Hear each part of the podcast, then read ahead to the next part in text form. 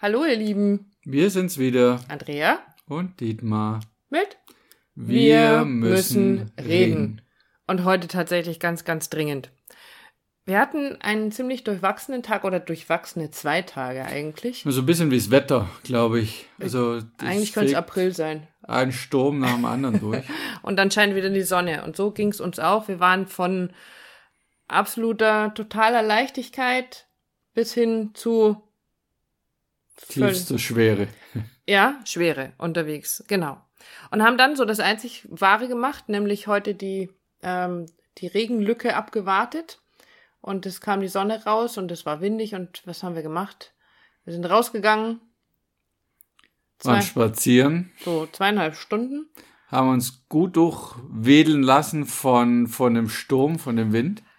und haben das gemacht, was wir dir da draußen immer erzählen, nämlich geredet.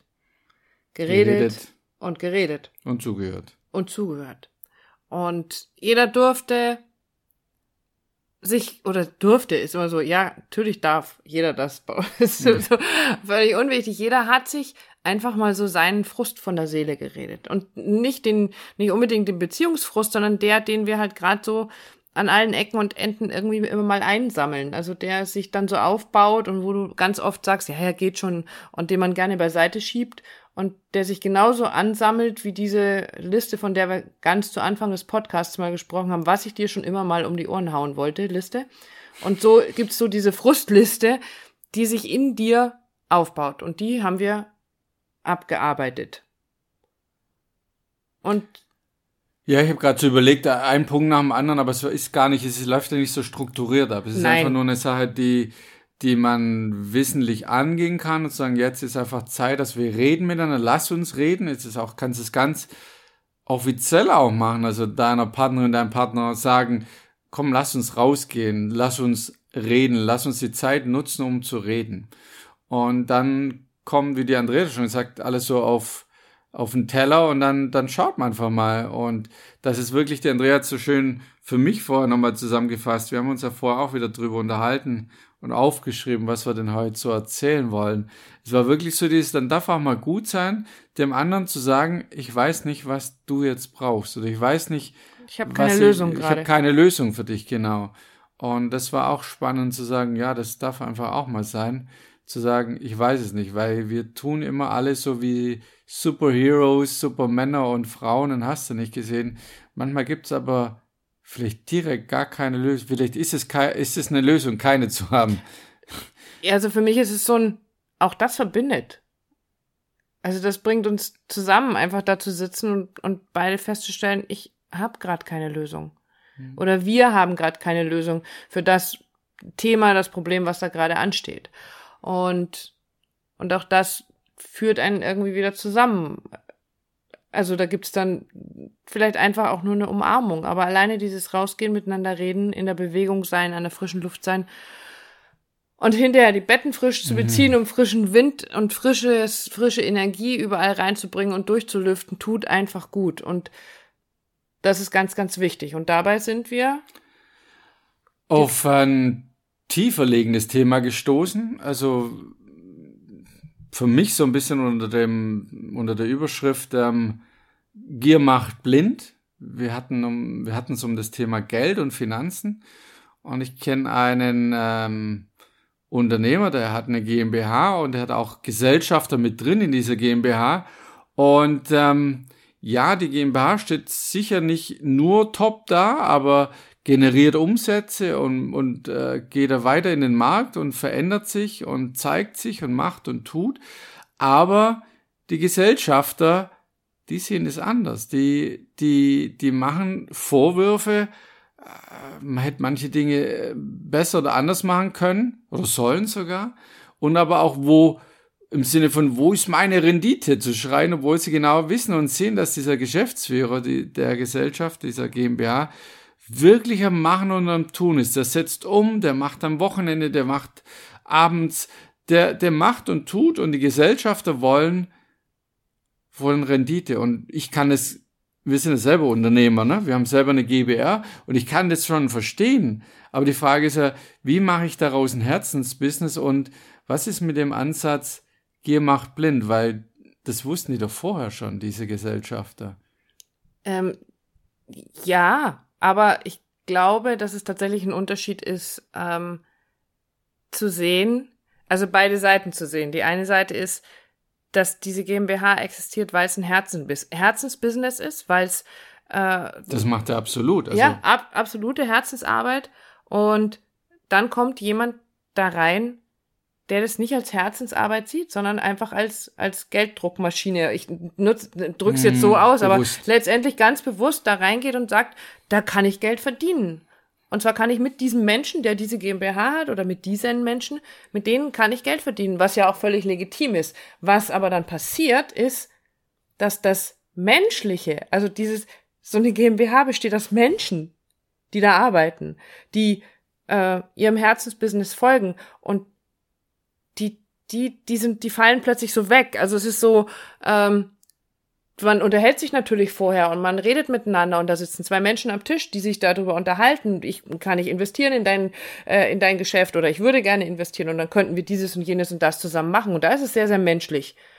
Aber in dem Moment, wo das wo das abgeschlossen ist, also wo der Vertrag geschlossen ist, geht ganz oft für mich gefühlt jetzt einfach nur Nein, Moment mal, letztendlich geht's nicht um die persönliche menschliche Entwicklung dieses Menschen, mit dem ich arbeite oder um meine persönliche Entwicklung, mhm. sondern es geht ums Geschäft und um das, was ich auf meinem Konto stehen habe. Und ich glaube, das ist der große Unterschied, der, den unsere Arbeit macht gegenüber, was ich nicht, einem Automobilkonzern oder, oder die halt sagen, da geht's einfach nur um die schwarzen Zahlen, um die Gewinnzahlen, die am Jahresende, Monatsende da auf dem Konto stehen. Da geht es nicht darum, was für Menschen da arbeiten wie es denen geht, wie die sich weiterentwickeln. Darum geht's nicht. Ja, ist sicher irgendwo auch. Also ja, jetzt aber, nicht zu schwarz-weiß Nein, machen, aber, aber, ganz ich weiß, grob, was du meinst. Du weißt, ja. was ich meine. Und, und da wieder, und deswegen ist dieses Wort oder dieser Ausspruch, den, der uns ja vorhin so in den Sinn kam, Gier macht blind. Ja, für was blind? Für die Menschen, die dahinter stecken. Und jetzt ist das eine kleine Firma. Das ist nichts, noch nichts mhm. riesengroßes. Es ist eine kleine Firma. GmbH. Eine kleine GmbH, so wie wir eine kleine GbR Wo man sind. locker gefühlt für mich wirklich ein Herzensbusiness ja, draus macht, die trotzdem ja Umsätze generieren. Wo aber doch, wenn ich, wenn ich vorher, also wenn ich in, in so etwas investiere, in der Einsteige, muss doch klar sein, dass ich in den Menschen investiere und nicht ausschließlich in die, oder in die Idee. Aber wenn ich in etwas saferes, sicheres investieren mag, dann kann ich heute in weiß ich nicht, tausend oder noch mehr andere Anlageformen etwas investieren, weil ich weiß, dass mein Geld sicher ist. Aber dann kommt das, was du viel gesagt hast, ja, dieses Gier macht blind. Und wir haben uns ja vorher drüber unterhalten, wie ist es manchmal auch in der Beziehung oder wenn man sich auf eine Beziehung einlässt, die, die, mhm. die uns nicht gut tut und dann hinterher ganz, ganz kräftig auf die Schnauze fliegst, weil du vorher vielleicht die Gier nach Sex oder Zärtlichkeit hattest und, und es wurde dir viel kurzfristig erfüllt, aber du hast gemerkt, irgendwas stimmt trotzdem nicht, der oder die haut dich übers Ohr und so weiter und so fort. Das wusstest du. Oder du hättest oder es vorher du hättest es wissen können, wissen wenn du können. hingeguckt hättest. Ja, wenn du eben nicht der blind. Gier, der Gier verfallen wärst, äh, nach, nach diesem Menschen. Und äh, das ist nicht keine, ist nicht bös gemeint, das ist nicht zu vorteilen. Also es geht darum, dass du vorher drauf schaust, bin ich wirklich klar, was ich da will? Bin ich wirklich klar, was ich da tue?